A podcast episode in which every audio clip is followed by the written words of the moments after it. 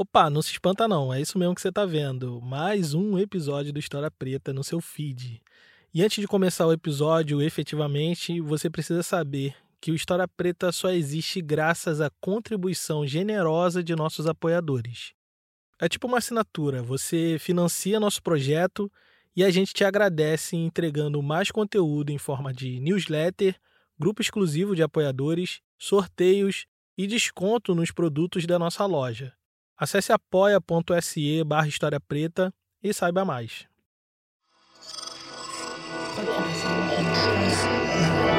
Esse podcast é, é apresentado por b9.com.br.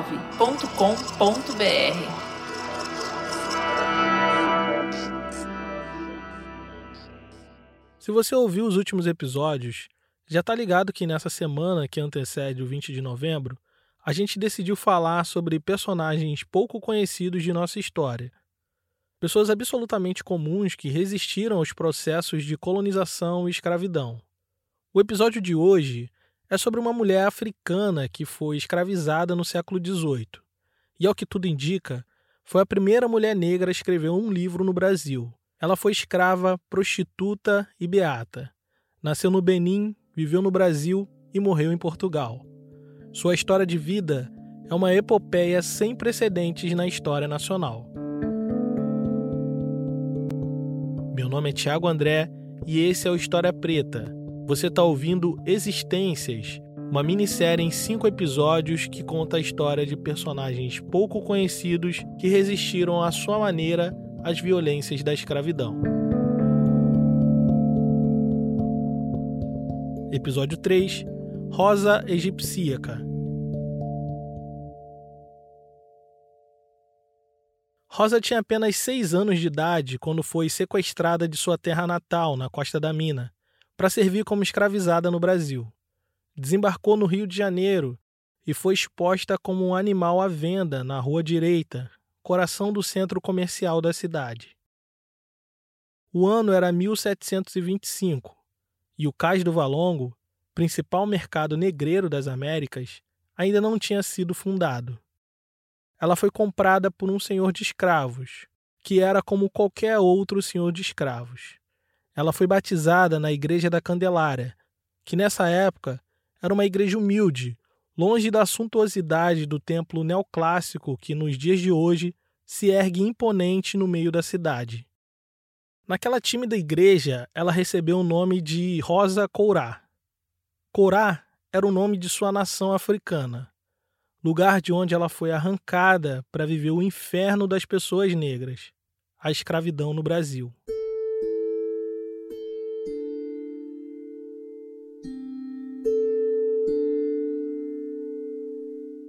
É inacreditável pensar que uma menininha tão pequena tenha sobrevivido à viagem insalubre de um navio negreiro.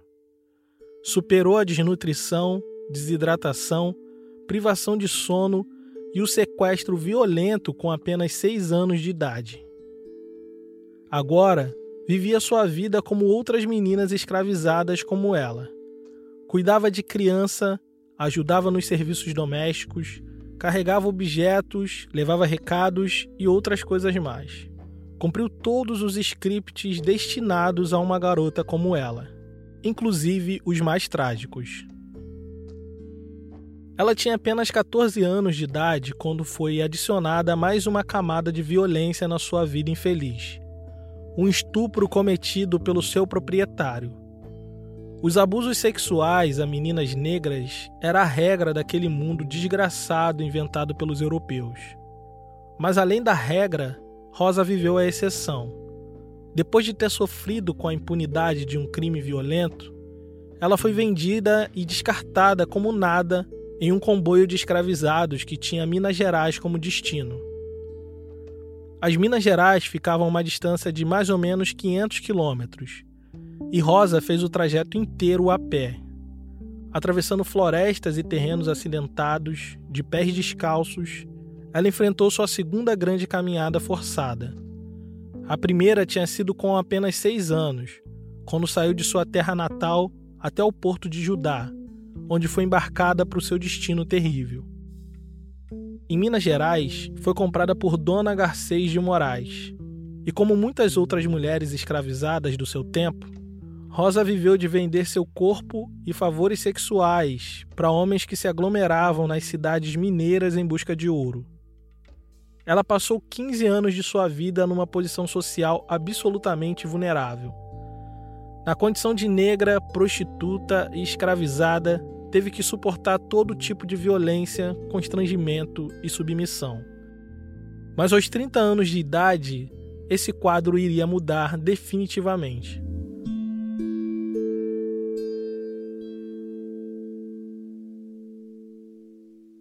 Rosa foi subitamente atacada de uma doença terrível que por vezes deixava seu rosto inchado, sentia um tumor no estômago e caía desmaiada.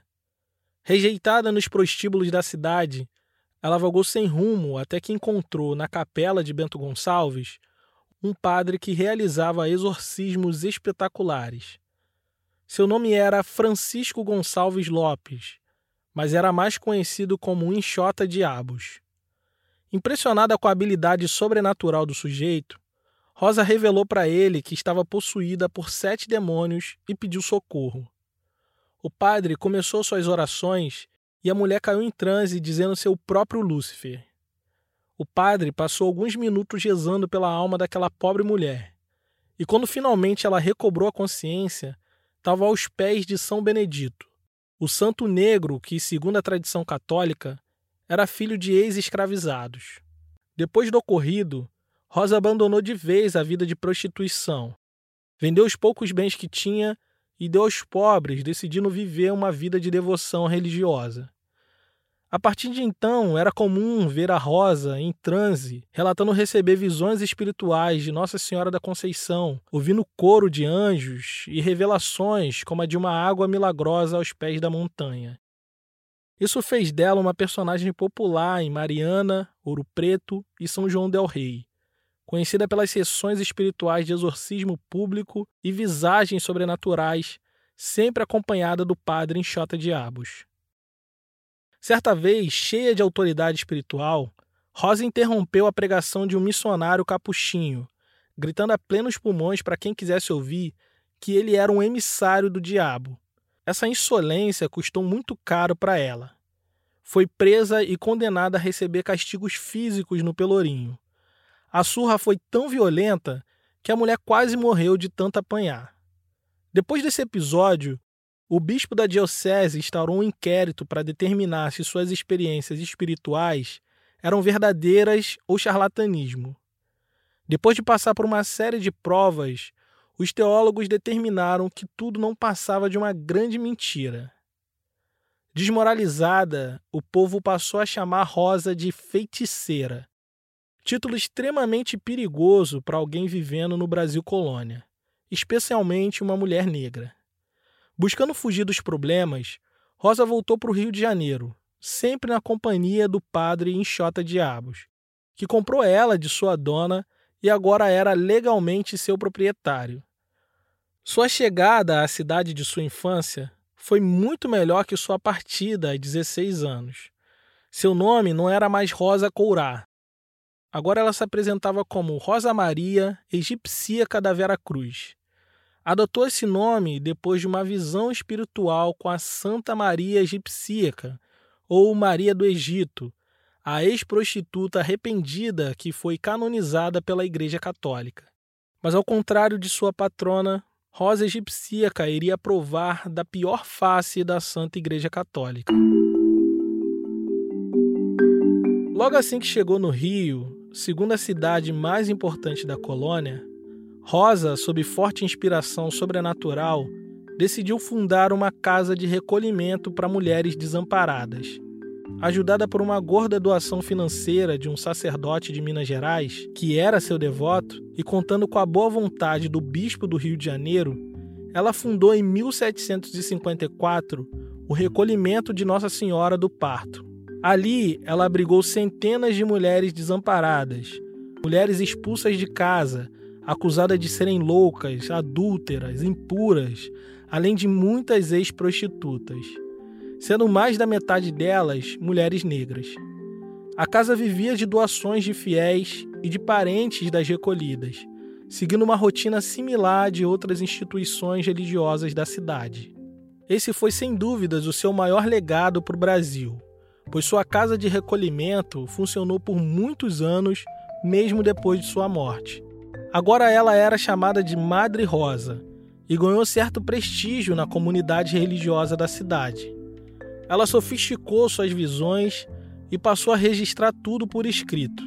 Desde sua chegada na cidade, aprendeu a ler e a escrever, e seus registros de visões e revelações se tornou uma espécie de relíquia religiosa, um amuleto muito popular entre as pessoas mais simples.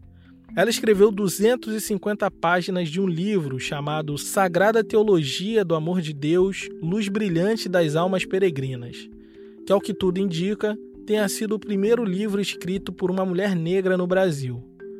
No livro, ela dizia que o menino Jesus todo dia vinha mamar em seus seios e, agradecido, acariciava os seus cabelos crespos. Além disso, o Filho de Deus tinha literalmente trocado de coração com ela e que ela tinha recebido de Deus o título de Mãe da Justiça. Na casa de recolhimento, as mulheres a veneravam como uma verdadeira santa, se pondo de joelhos, colecionando suas relíquias e guardando seus escritos como se fossem uma revelação divina.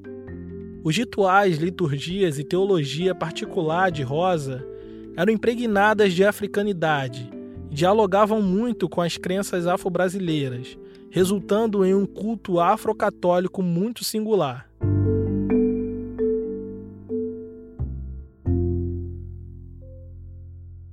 Não seria nenhuma surpresa se eu te falasse que essa maneira peculiar de vivenciar a fé católica naturalmente iria despertar algum incômodo nas lideranças religiosas da cidade. Mas, curiosamente, não foram suas visões, revelações e teologia peculiar que provocaram a derrocada de Rosa egipsíaca. Seu erro gravíssimo foi ter confrontado o alto clero carioca por causa de uma briga pública que teve com uma mulher branca da alta sociedade. Já tinha tempo que ela tinha protagonizado conflitos durante as missas das igrejas cariocas. É que ela não suportava ver a falta de reverência e compromisso dos sacerdotes e fiéis que conversavam e davam risadas durante as celebrações sagradas. Em uma dessas brigas, à força, ela pôs uma mulher branca para fora da igreja de Santo Antônio. O bispo do Rio de Janeiro deu início à sua cruzada particular para aniquilar a rosa egipcíaca do convívio social. Dezenas e dezenas de pessoas passaram a apresentar denúncias formais sobre as práticas religiosas e as excentricidades daquela negra religiosa. Depois de ouvida todas as testemunhas, o bispo apresentou uma denúncia formal no Tribunal da Santa Inquisição Portuguesa em Lisboa.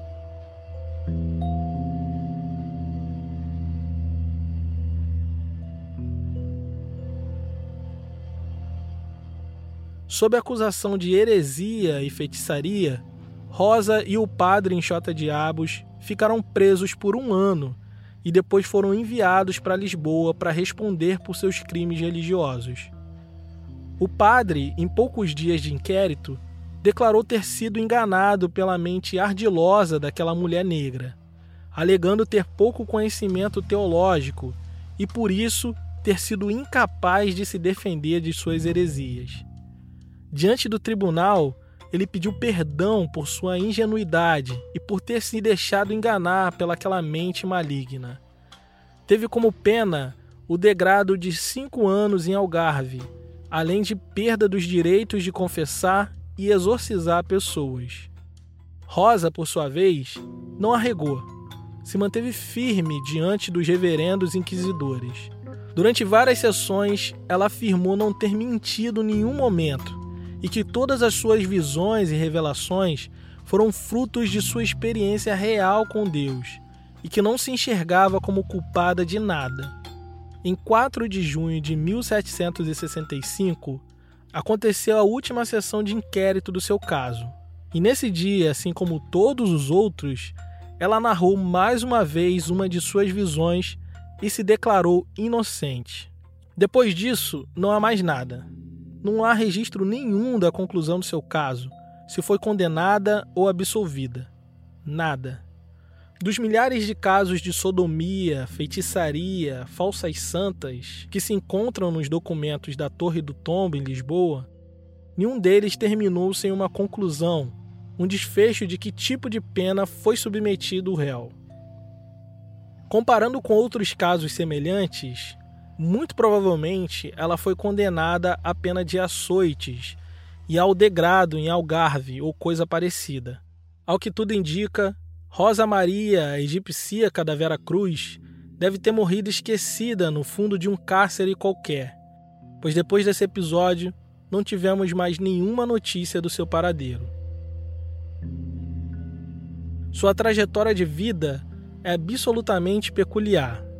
Numa sociedade escravocrata, onde a vida do negro vale apenas o que ele produz enquanto escravizado, é interessante pensar que uma mulher como Rosa egipcíaca tenha mobilizado tantas pessoas em torno de sua fé, inclusive devotas que acreditavam ser ela uma legítima santa. Mesmo com ideologias teológicas pouco ortodoxas para o seu tempo, ela só viu sua vida mudar quando desafiou a ordem social. A sua tragédia foi acreditar que naquela sociedade a vida dela valesse tanto quanto a vida de uma pessoa branca. Mesmo deixando um legado social inestimável, Rosa foi mais uma vítima do sistema colonial projetado para aniquilar mulheres negras como ela.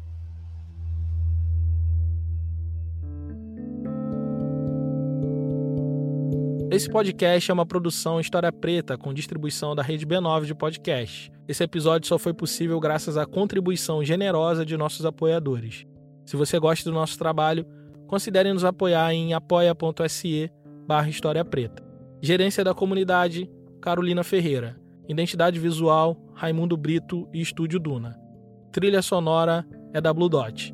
Eu sou Tiago André e pesquisei, roteirizei e apresentei esse episódio. Obrigado por ouvir e até a próxima.